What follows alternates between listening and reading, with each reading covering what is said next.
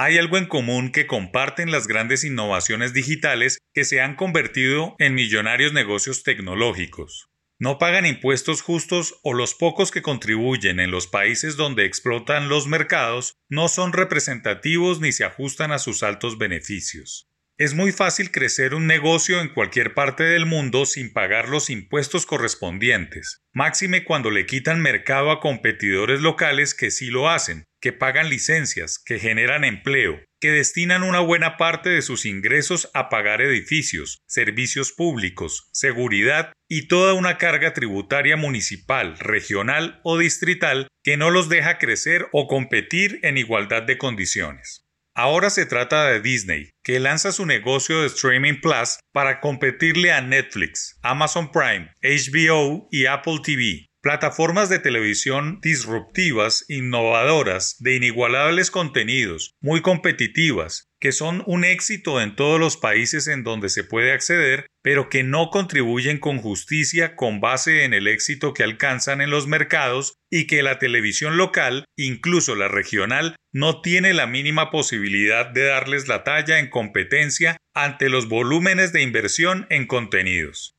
Poco a poco se quedan con la categoría de entretenimiento por televisión, en el computador y los celulares. Y es que Colombia es un mercado valioso que le ha abierto, como debe ser, las puertas a estos servicios de entretenimiento. Aquí hay más de 15 millones de hogares en los que mínimo hay dos televisores, dos computadores y otros dos o tres celulares inteligentes, interfaces por donde llega todo este contenido maravilloso que se ha hecho un espacio en las preferencias de los consumidores de entretenimiento por streaming. Todo un servicio millonario que en Colombia supera el millón y medio de abonados o suscriptores. Un negocio muy rentable, dadas las módicas tarifas con las que compiten de unos 20 mil pesos descontados en las tarjetas de crédito o vendidos en el formato de prepago, muy popular en los mercados emergentes. Nielsen habla de que es un mercado mundial de casi mil millones de usuarios, cifra en la que pesa un país como Colombia,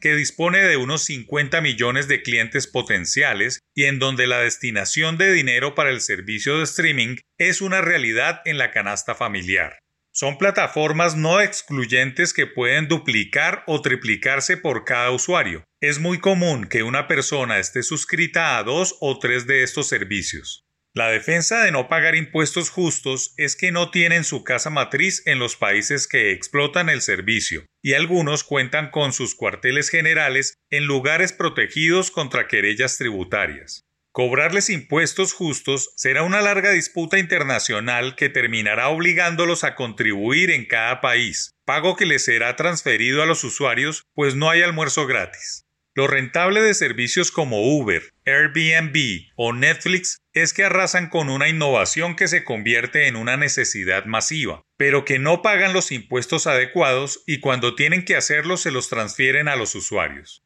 Pero para mejorar la conectividad nacional hay que hacer inversiones, y ese dinero debe salir de alguna parte de quienes se benefician de que no haya reglas claras.